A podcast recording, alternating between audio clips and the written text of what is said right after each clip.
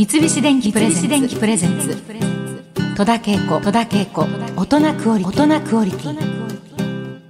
さあそれでは早速今週のお客様をご紹介いたしましょう。チェリストのマリコさんです。はじめまして。よろしくお願いいたします。よろしくお願いいたします。今日はちょっと肩が少し露出されている。そうです、ね、黒ですか？はい黒です。ワンピースピタッと ねもうとってもスタイル良くて、えー、美人でいらっしゃいます。マリコさんでございます。マリコさんは福岡県のご出身で4歳からバイオリンとピアノを始められてあの博士太郎さん率いるクライズラーカンパニーの武道館公演にバイオリニストとして出演されたこともあるそうです。これおいくつぐらいの時ですか？えーと、と2回ほど出させていただいたんですけども、うんうん、8歳ぐらいの時と10歳ぐらいの時だったと思います。えー、そうなんだ。そんな時にあのー、光栄でした。そしてあのチェロとの出会いは8歳からということなんですけれども、はい、まああのーバイオリンがもうとっても大きくなったようなそんな感じの楽器なんですけれども。で、ね,、でもバイオリンとピアノを始められていて、はい、それで、まあ、チェロに出会ってチェロにまあ転校していくわけなんですけどこれはどういうふうなきっかけでチェロに最初に始めたかったのがチェロみたいなんですよ。うん、でその他人事みたいに言うのは、うん、私がその3歳か4歳の時に絵本で、はいうん、あのクマがチェロを弾いてるのを見てこれをやりたいって母親に言ったみたいなんですね、うんうん、もちろん私はちょっとそこは覚えてないんですけれども、はい、そしたらあの母親がもともと母親はいろんな音楽を聴いていたので、うんうん、じゃあちょっとやらせてみたいけれども、うんまあ、自分の知ってる中でチェロの先生がいなくて、うん、バイオリンの先生だったら見つけられたっていうことで最初にちょっとまあちっちゃいけれども、うん、ほぼ同じだからって言って、うん、バイオリンちょっとやってみようかっていうふうなことがきっかけでバイオリンを始めたんですね。でその後に東京に出てきまして、うん、その同じバイオリン教室でチェロ教室もあったので、はい、それを見た時に、うん、ああ私のやりたい楽器これだっていうふうに思って、チェロがやってみたいっていうのをお願いしたのが8歳の時でそこから3つの楽器を同時にやってすごいですね。さあそしてあの高校時代からはまあチェロ一本に絞ってというか。はい。それでもうあの芸大の東京芸術大学在学中から、はい、ミュージカルの「レ・ミゼラブル」にも参加されていたということで。はい。まあ、実践が何よりの力になるので、うん、すごくあの勉強になって、うん。うん、そうですか、はい、じゃあもうレミゼはもう何回見たかわからないぐらい私は見てるのでその中の1回2回はもしかしてマリコさん 見てるの見てるかもしれないということに。さあそしてそんなマリコさんは2013年に世界的なサーカス集団シルク・ド・ソレイユに参加されます、はい、これはどういったきっかけで参加されたんですか？えーと、まず最初にあの友人から「シルク・ド・ソレイユ興味ある?」っていうメールを一通いただきまして、はい、興味あるまあうん興味ありますそれまでシルクを見たことは？なかったんですごめんなさい。あの、もちろん名前は知ってましたし、でチリストを探していてなかなか見つからず、うん、でオーディションを日本でもじゃ開催をする。ということで、キャスティングの方それからキャスティングの知り合いの方23人挟んで、オーディションの話をいただいたそれで合格されたってことですね。あの作品は何でしたか？それはマイケル・ジャクソンズ・イモータル・ワールドツアーっていうものでマイケル・ジャクソンがもう亡くなった後、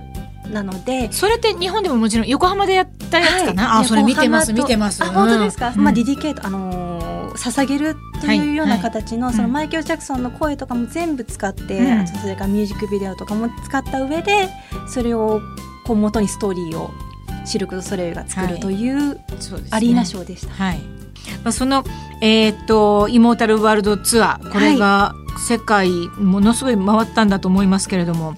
最初の半分はアメリカ人の方がやられて、うんうん、で半分私がやったという形になります。はい、そしてあのその後はラスベガスのシルク・ド・ソレイユ常設シアターで1,000回以上の演奏をされたということなんですけども。これはズーマニティといって、うん、あの18歳以上が見れるちょっとセクシーなショーにはなるんですけども。大好きなの私ズーマニティが。ズーマニティってみんな知らないので。そうですね。ねこうとかかとか、うん、そうそうそうもう。ちょっとご家族でっていう感じではないんですけども、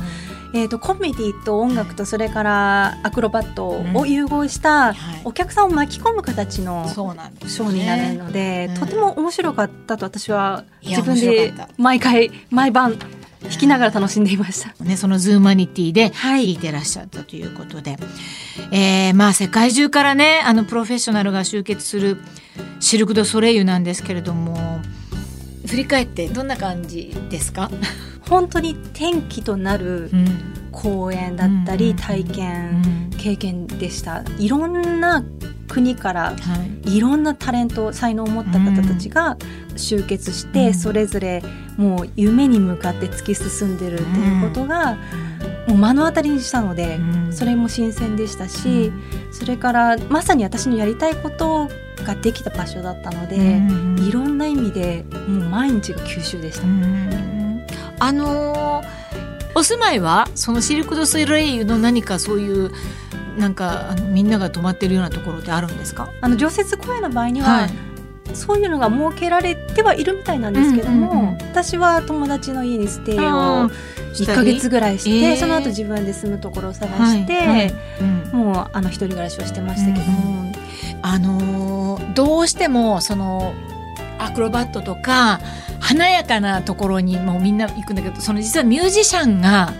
いるということに、はい。なかなかみんなあの目がいかないっていうか。そうですね。そこにもその私が出演をしていたどちらのショーも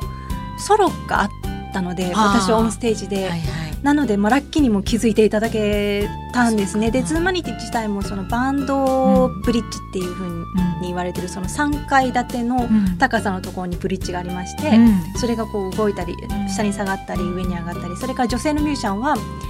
全員オンステージのスポットがあったので、うん、まあよかったなとは思ってます。でマイケル・ジャクソン・ディモーター・ワールドツアーの時には、うん、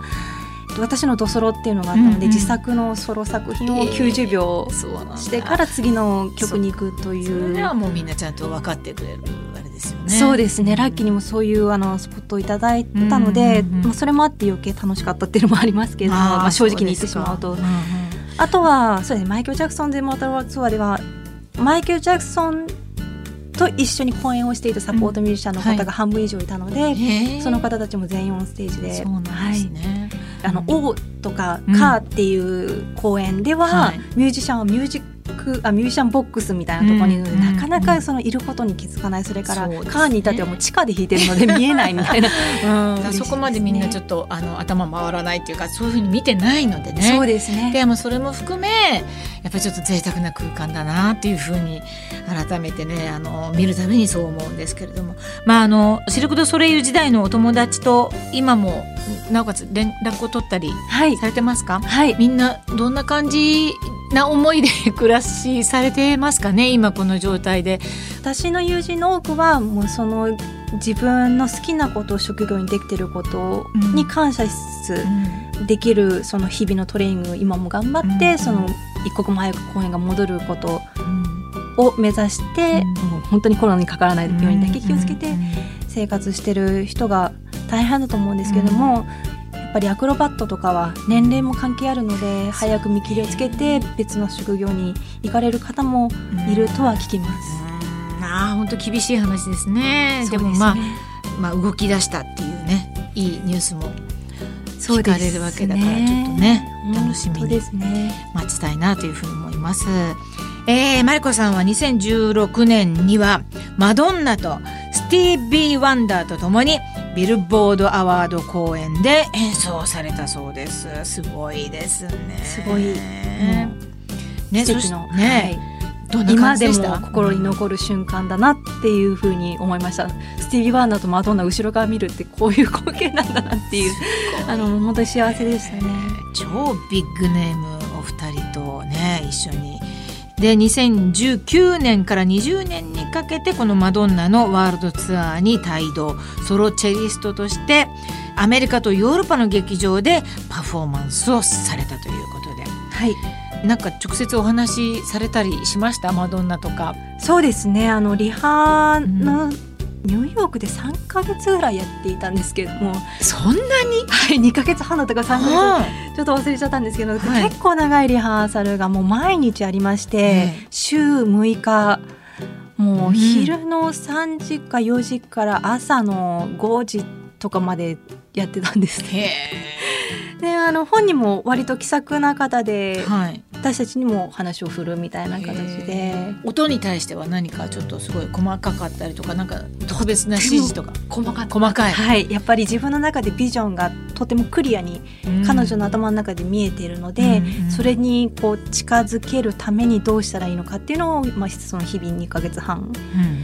やっていましたね。であの新譜といいますかアルバムを引っ提げてだったので、うん、それを例えばチェロじゃなかったところをチェロに変えたりとかししたところもあったので、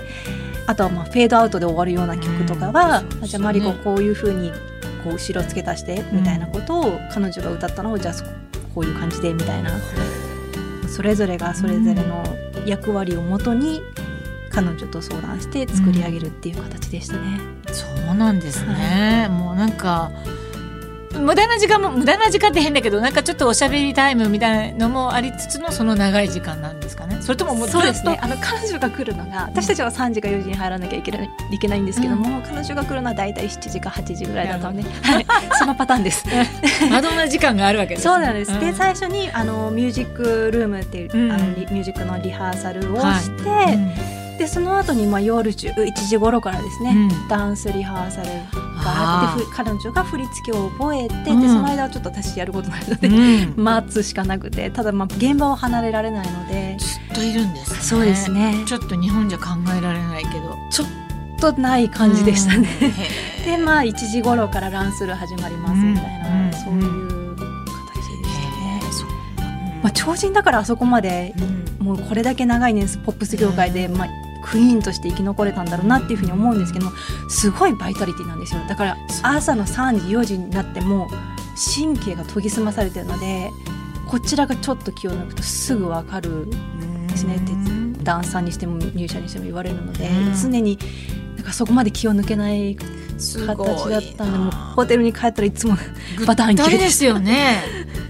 マドンナ私年ほぼ一緒なんですけどやっぱすごいなと思う、まあ、逆立ちもしてたので、あの演出の一環で。逆立ち私も得意なんですけど。すごい。